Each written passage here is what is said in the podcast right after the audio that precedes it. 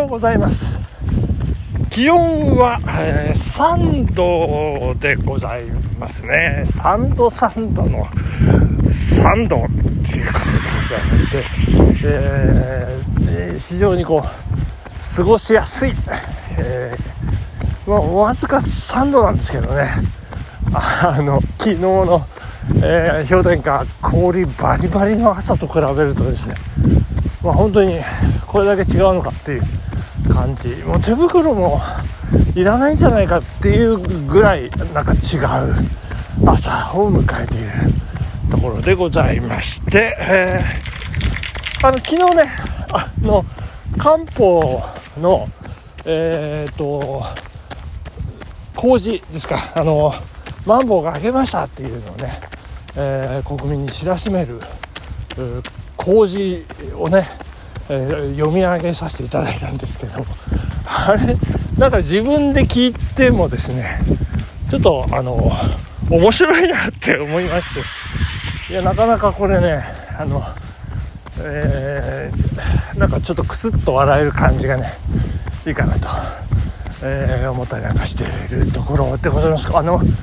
こうねちゃんとちゃんとしてるなっていうちゃんとちゃんとしてななんとも言えないんですけど。この感じねあのいろんな場面ね仕事ですとか、えー、なんか地域の活動だったり、えー、まあ、いろいろ趣味の世界でもいろいろあるかと思いますけど、まあ、やるべきことをやるこうちゃんとするっていうねそんなこう折り目正しい感じがね非常にこう漢方っていうのはにじんでいるんじゃないかなというふうに思うんですけれども、えー、ここでちょっともう一本ねあのご紹介したいのがありますので、えまたやらせていただきたいと思うんですけれども。昨日あの国会、えー、日本のね我が国の国会で、えウクライナゼレンスキー大統領が、まあ、リモートであの国会演説を行うということがありましてあの、まあ、外国の元首が、えー、国会でねこう演説をするっていうのはこう極めて異例のことでありまして私もラジオで、え、過去にあの、え、お伝えしたことあるんですけどあのハワイのねカラカウカラカウア国王がねあの日本に対してこうハワイの移民をもっともっと増やしてほしいというようなあことをね、え、日本あの明治政府にあの頼んだ時どうなのか国会で演説したのかどうかえーね、国賓としてね、えー、歓待したというようなあの事実はあるんですけれども、まあ、そんな異例中の異例ゼレンスキー大統領の、えー、演説は私全部、えー、聞きましたけれども、えー、まあそのまああのなんでしょう。あの一つねやっぱり国連の安全保障理事会が機能していないというちょっとね国連の改革のところにこう言及したっていうところもねちょっと大きなことだったんじゃないかなと思いますね。そしてアジアで一番最初に、えー、日本が行動を起こしてくれたっていうようなことでこう称賛の言葉もありまして、まあ、まあ、リスペクトにあふれて、えー、いたんじゃないかなというふうに思います。でその、えー、進行してるね、えー、国でありますロシアに対して、えー、まあ、報道なんかでもよくあります。あの SWIFT をですね停止というような部分、えー、その SWIFT 停止を発動するというのもねこれ漢方でね出ているんですね。これもねあの昨日読み上げさせていただいたマンボウ解除と同じ、日の漢方。同じ日付ですね。日付の漢方で出てます。これはね告示ということでちょっとその冒頭部分こんな雰囲気ですよというのをねお伝えしたいと思います、えー、外務省告示第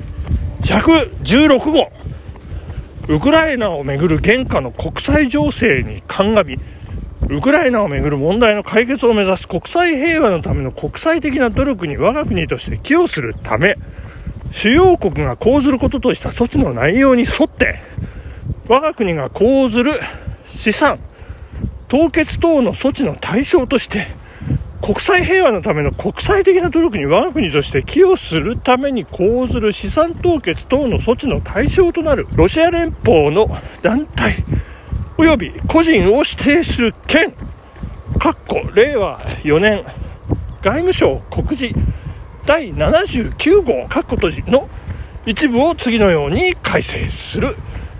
令和4年3月18日外務大臣林芳正ということでござ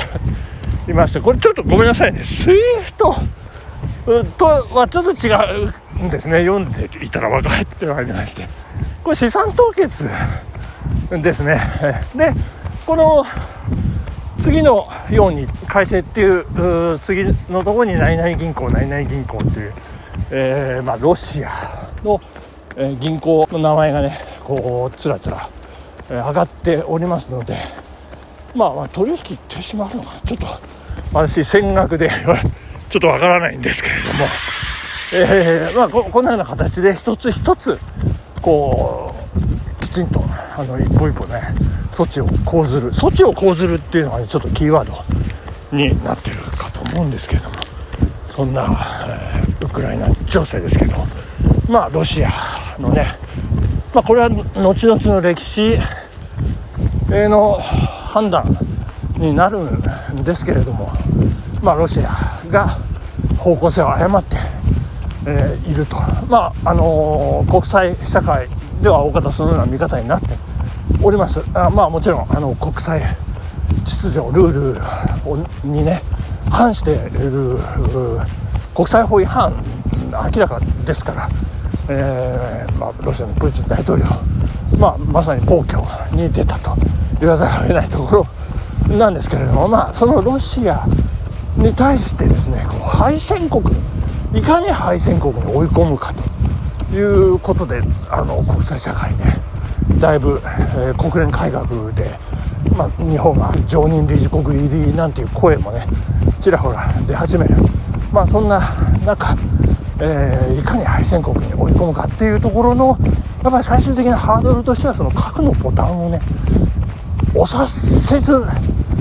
もうこのままどんどん追い詰めていくとなんか押しちゃうんじゃないかっていうそんな懸念もありまして、まあ、そこをね押させないように、えー、まあ、しっかりとね、えー、監視しながら情報分析しながら共に、ね、連携して対応していかなければいけないというそんなふうに、ね、考えるところでございます。はい、えー、昨日読書会ですね、オンライン読書会に参加させていただきまして、いやーなんかね、もう全く忘れてましたって言いましたけど、忘れててね、もう楽しい楽しい、楽しかったですね、本当に。もういちいちですね、忘れていると。いう感じで、えー、まあ、こんちゃ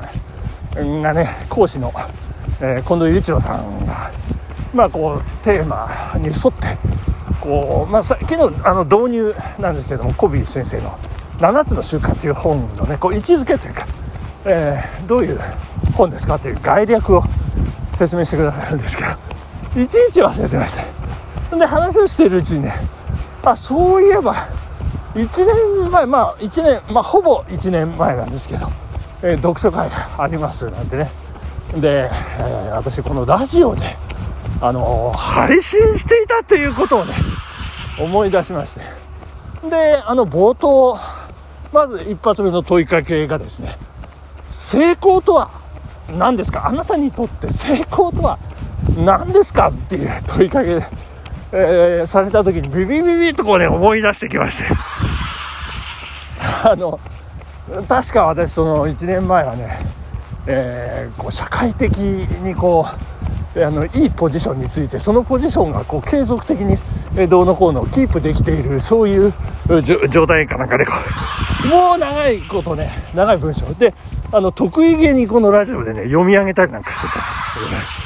た。いやもう昨日はですねもう私もう短かったですよ。ズバッと。あなたにとって成功とは成功とはズバリ。豊かさを手に入れることっていうね。もう全てこの豊かさという言葉に集約されると。いうことでまあ短い、まあ、この1年でねあのー、私がこう成長した証なのかなというところでございましてね。いや成長してまあなんか後ろに下がってるのかどっちなのかわからないんですけどあのまああの豊かかどうかですよね。まあお金がいっぱいあっても豊かじゃない人がいる、えー、社会的地位が高くても豊かねじゃない人がいる、まあ、その豊かさっていうのはどういうところでまあ私昨日はねあんまりこう突っ込まれなかったんで説明もできなかったんですけど あのやっぱりねこれはね学びの中にこそ豊かさは潜んでいるんじゃないかなと思うわけでございます。えー、ラジラン仲間の皆さん、えー、SNS 仲間の皆さん、えー、学び、まあ、いろんな人の声に耳を傾け、え、あカムカムエブリバディのことも喋りたかったんですけど小豆の声を聞くんですねカムカムはね、えー、楽しいです今日もね。もう藤本由紀さん脚本家ねもうあとあと何回もう3月で終わりですから。もうもう全てがね回収に入ってるということ。もう楽しみ楽しみでしょう。まあ、そんなあの学びそして豊かさ幸せそんなことを考えながら今日はここまででございます。ありがとうございました。バイバイ。